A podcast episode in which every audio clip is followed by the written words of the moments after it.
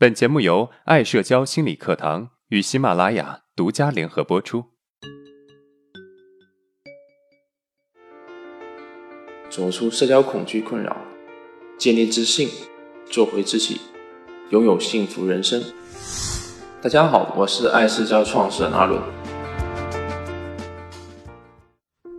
上一节课啊，我们讲了为什么你很容易陷入负面情绪。这节课呢，我们来聊一聊，其实陷入负面情绪并没有那么糟糕，甚至啊，我们可以学会去享受负面情绪。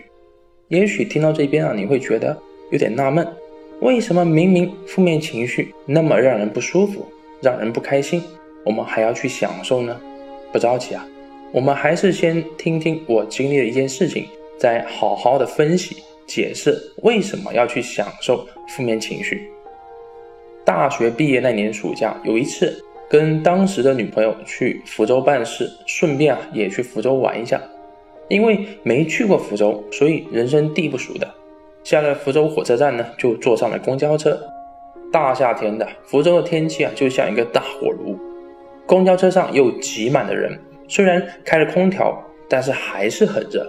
我站在中间的位置，下车的位置在中间靠后的地方。为了不过站。我一直很认真地听着报站的语音，整个神经变得非常紧绷。有那么一瞬间，我是走神的。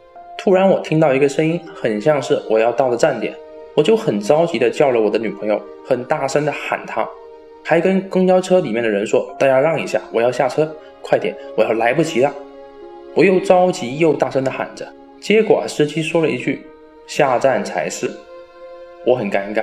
四十度的温度的天气，本来大家就很烦躁，又听我一个人在那边大声的嚷叫，一个个用烦躁又奇怪的眼神看着我，我当时啊一下子就脸红了，非常的尴尬。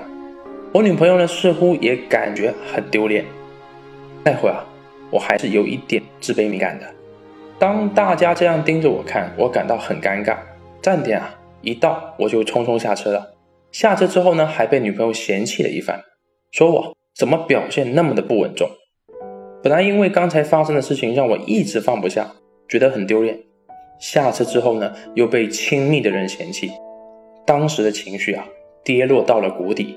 就在这个时候啊，我要求自己要开心起来，我说服自己我是来玩的，刚才发生的事情只是小事，没有什么大不了的。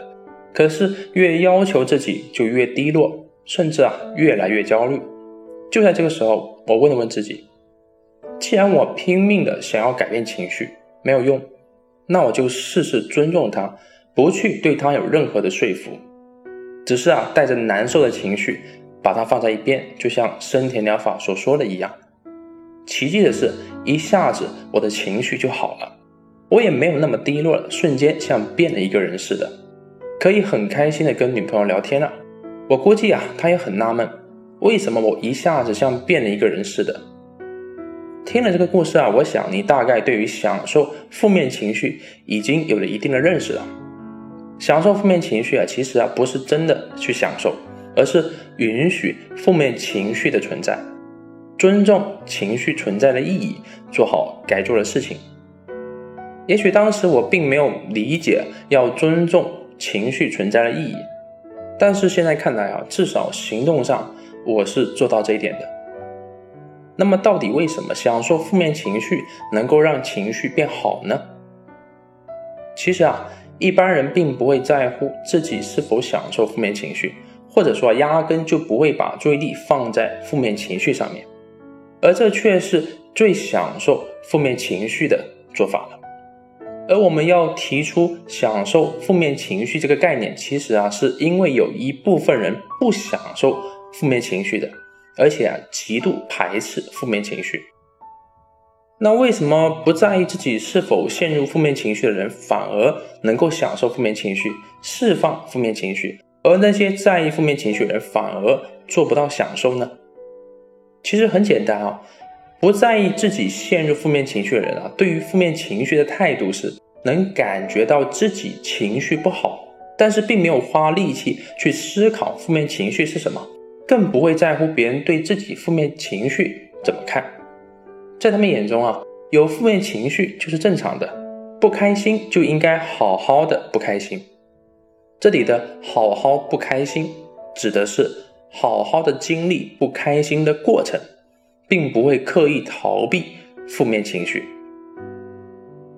我身边有这么一个朋友啊，就是这样的。有一次，一个不是特别熟的人找他借钱，说好了两天还，结果两天没还，我的这个朋友就主动提醒了，结果隔了一天，这个人才回复，说明天就还。然后呢，时间到依然没有还。他主动打电话要了，而且还直截了当的说：“我这个人啊，不是缺钱，是不喜欢不讲信用的人。你也别怪我太直，什么时候还，你直接说清楚了。”借钱的人说：“啊，我马上还。”当然，确实直接就把钱还了。我不是要教大家像他一样淋漓尽致的去表达自己的情绪，但是我想说明。有些人并不会觉得自己产生负面情绪是一个不好的事情，而是因为产生负面情绪，反而促进自己去解决实际的问题。问题解决了，情绪啊也就消失了。这个是享受负面情绪的一种体现。而在意负面情绪的人呢，同时啊也在意别人知道自己是否有负面情绪，对于负面情绪有一种抵触心理。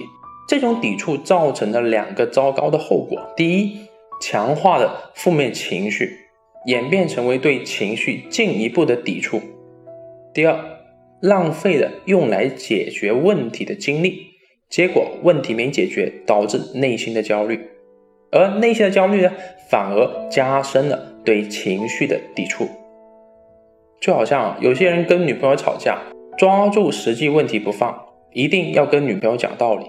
但是女朋友在气头上是听不进去的，反而会觉得不被理解，变得更加生气。而男朋友呢，发现自己讲道理没有用，就更加觉得对方无理取闹、不依不饶。经过上面的对比啊，我们也明白了为什么我们需要享受负面情绪了。那么具体我们应该如何去享受负面情绪呢？第一，理解负面情绪存在的合理性。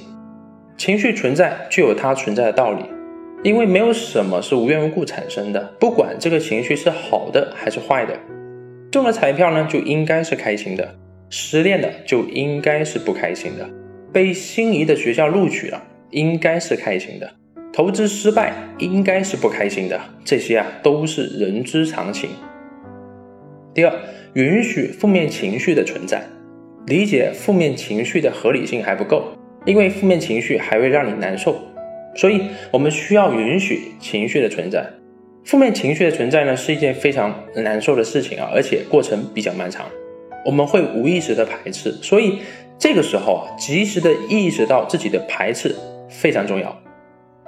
第三，实践才是真享受。我们说的享受不是真的去享受，而是把负面情绪放在一边，好好的。解决问题，面对问题，做自己该做的事情，这个啊才是真正的享受。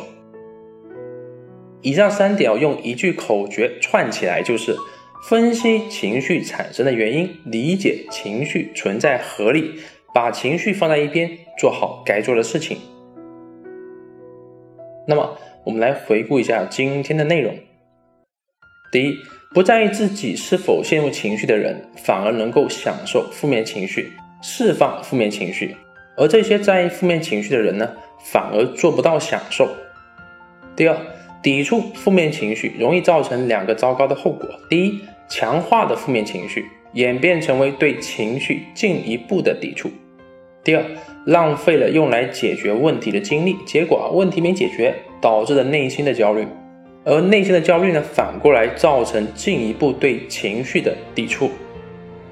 第三。享受负面情绪的方法有三个步骤：第一，理解负面情绪存在的合理性；第二，允许负面情绪的存在；第三，实践才是真正的享受负面情绪。如果今天的内容对你有帮助，那么欢迎订阅我们的专辑，并且分享给有需要的朋友。好，今天的内容就到这了。如果你有任何的疑问和想法，欢迎在音频的下面评论互动，我会挑选有代表性的问题进行回答。